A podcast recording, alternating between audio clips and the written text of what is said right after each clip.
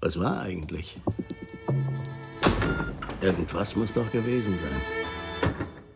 Ja. Preisgekrönt und ausgezeichnet. Das Beste aus 70 Jahren Hörspielpreis der Kriegsblinden.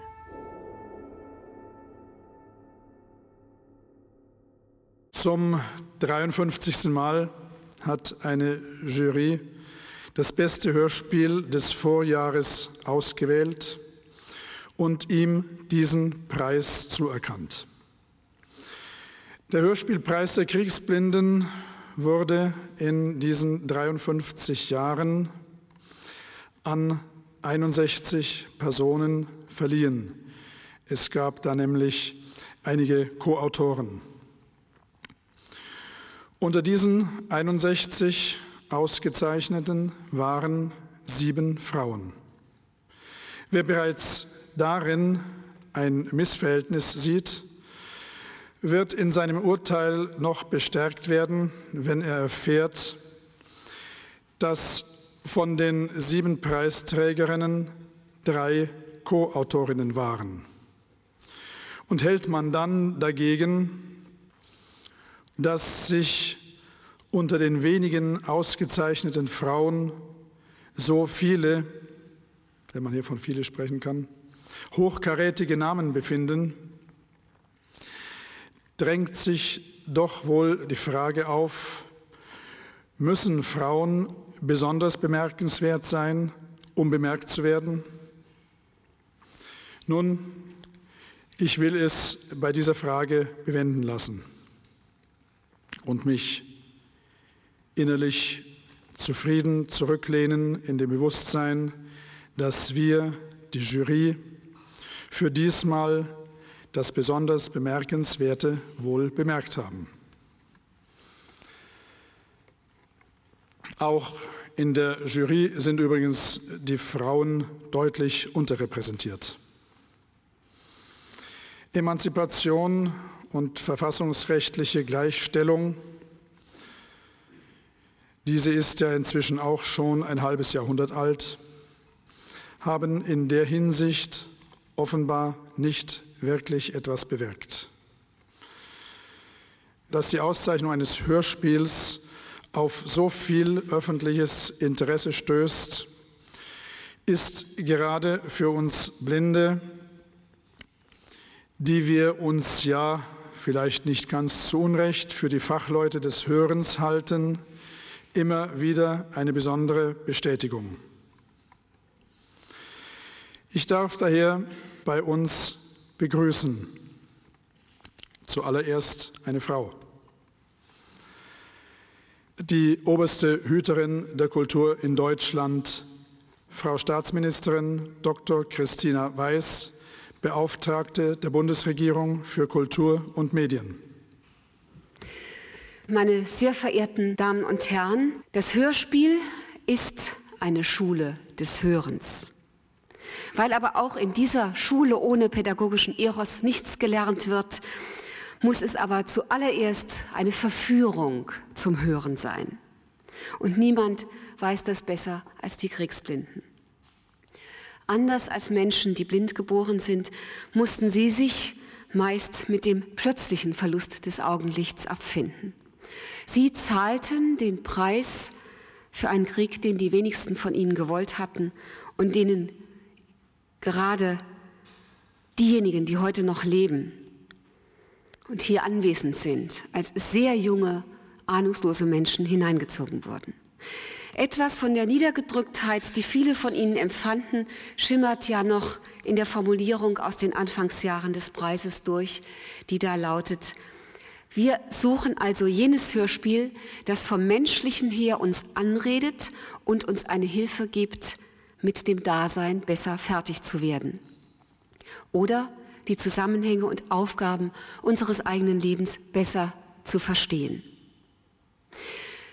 Aber natürlich formuliert dieser schöne, wahrhaftige Satz nicht nur ein Bedürfnis der Kriegsblinden, sondern einen ganz elementaren Wunsch, mit dem viele Menschen an Kunstwerke herangehen.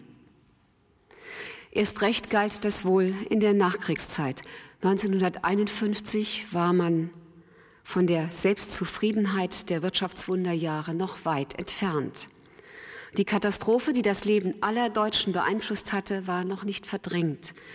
Die Kriegsblinden konnten sich also mit hohem Recht zum Stellvertreter jener Millionen Menschen machen, die im damals noch einzigen Massenmedium Radio, den Hörspielen, lauschten. Auch weil, wie es der damalige Intendant des Hessischen Rundfunks Eberhard Beckmann gesagt hat, bei einer Hörspielsendung alle Hörer sozusagen blind sind. Diese Historie ist im Namen des Preises, dessen Verleihung wir heute begehen, für alle Ewigkeit eingeschrieben. Machen wir uns nichts vor. Wir alle haben ja schon einmal erlebt, dass unser Gegenüber befremdet oder belustigt uns angeschaut hat, wenn wir vom Hörspielpreis der Kriegsblinden geredet haben. Und dahinter steckt eben auch eine Unfähigkeit oder ein Unwille zum genauen Hinhören. Es ist die spontane Abwehr einer geschichtsvergessenen und leidensfernen Zeit, die nicht mehr so viel davon hören möchte, dass es hier einmal einen Krieg gab, der Menschen in mehr als einer Hinsicht blind gemacht hat. Nach den Regeln des modischen Produktmanagements ist der Name Hörspielpreis der Kriegsblinden hier auch ganz objektiv eine Katastrophe. Wenn heute noch einmal ein ähnlicher Preis ausgelobt würde, dann würde man selbstverständlich eine Kommission aus Namensdesignern berufen und am Ende hieße der Preis dann so ähnlich wie Audio Award oder Listener's Choice. Nicht nur deshalb, meine Damen und Herren, bin ich froh, dass alle Debatten über eine Namensänderung oder gar eine Einstellung dieses Preises vom Tisch sind. Ganz egal, wie sich die Jury zusammensetzt, mit dem Namen Hörspielpreis der Kriegsblinden verbinden sich ein historisches Gewicht, eine Verantwortung und eine Ernsthaftigkeit, die aufzugeben weder im Sinn der Kriegsblinden noch der Filmstiftung Nordrhein-Westfalen sein kann und erst recht nicht im Sinn all der anderen, die sich für Hörspiele interessieren. Und wenn ich eben so fast nebenbei gesagt habe, Filmstiftung Nordrhein-Westfalen, Herr Schmidt-Osbach, das ist etwas ganz Wunderbares und überhaupt nicht Selbstverständliches, dass Sie diesen Preis gerettet haben. Ich danke Ihnen einfach ganz persönlich, denn auch ich liebe Hörspiele. Die Stiftung Nordrhein-Westfalen freut sich seit 1994 zusammen mit dem Bund der Kriegsblinden diesen Preis tragen zu dürfen. Zehn Jahre, ein Jubiläum also. Das erste Jahrzehnt der Zusammenarbeit ist zu feiern. Und wenn ich an die ersten Gespräche mit Herrn Hümmen denke, ja, ich kann das heute mal sagen, er hat gesagt, ja, passen wir denn zusammen? Aber er hat auch gesagt, das ist im Moment der einzige Weg, von dem ich mir so viel verspreche. Die Hörspielförderung in der Filmstiftung und diesen sehr renommierten Preis zusammenzubringen.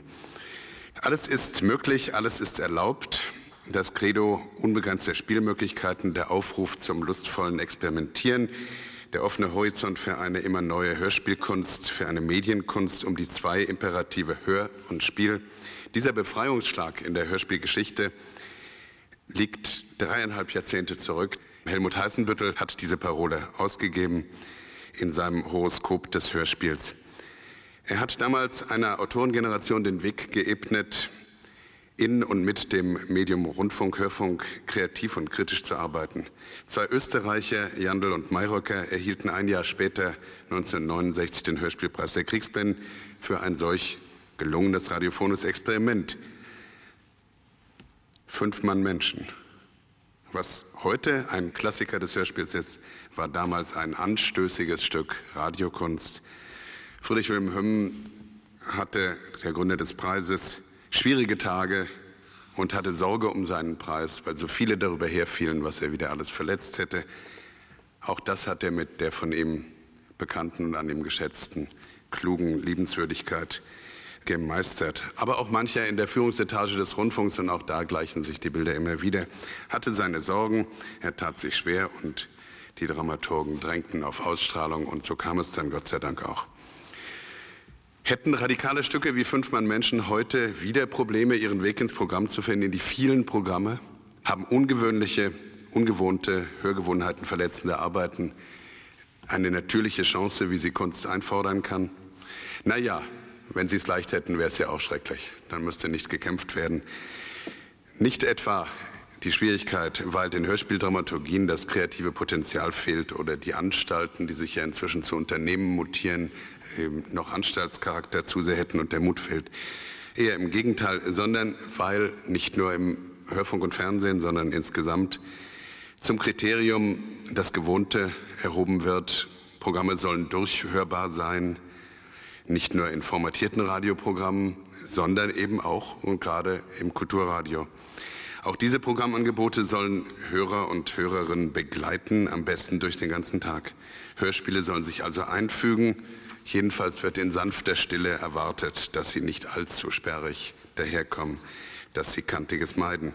Denn natürlich, auch das hat seine Legitimation, Zeiten verschärfter Konkurrenz und knapper Kassen, da wird um Aufmerksamkeit gebuhlt, um Einschaltquoten, jene heute so kostbare Ressource, weil so viele sich drum rangeln. Verstörendes, Verunsicherndes gehört nicht dazu. Schlimmstenfalls droht ein Aus- oder ein Programmplatz am Rande der Stadt. In einem solchen Feld von Kunst und Programmen, von Kreativität und Institutionen haben viele Akteure ihren Platz, gute Autoren, intelligente Regisseure, engagierte Sprecher, verantwortungsbewusste Redakteure, die mit den Mühen der Ebene und der Hierarchien umzugehen verstehen und nicht zu vergessen Preise. In dem Kampf um Erfolg für Schwieriges haben Preise einen festen Stellenwert. Hier liegt ihre Chance und nicht nur das, hier liegt auch ihre Aufgabe. Der Hörspielpreis der Kriegsblinden gehört in dieses Konzert der Auszeichnungen, die aufmerksam machen, aufmerksam auf künstlerisches Potenzial.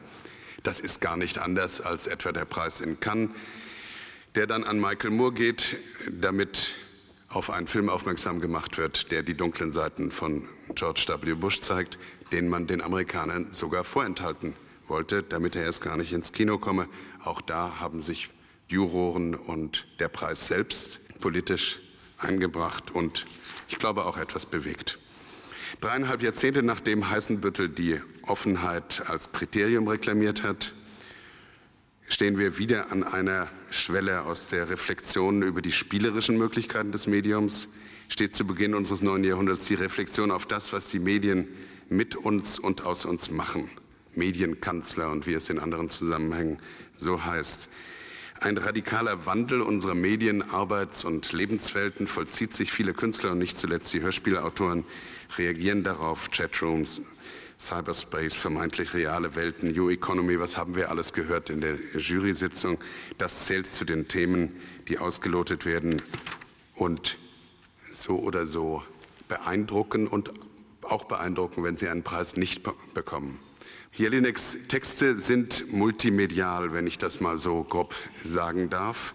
Elfriede Jelinek, das ist assoziativ Roman, das ist Theater, das ist Radio, auch Film.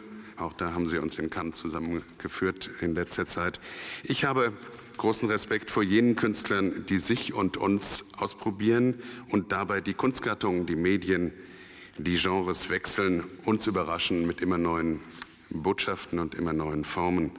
Ich denke, die, die sich die anderen Medien auch immer vornehmen, und dafür steht beispielhaft die heutige Preisträgerin, bringen uns noch mehr als die, die sich in ihrem eigenen Medium, in ihrer Kunstgattung und ihrer Künstlerschaft perfektionieren, weil sie ja noch mehr wagen, als wenn sie da blieben, wo sie schon hohe Auszeichnungen haben. Frau Jelinek, ich gratuliere Ihnen sehr zu diesem Preis. Sie haben schon so viele. Ich äh, hoffe trotzdem, dass es für Sie etwas Spezielles sein mag.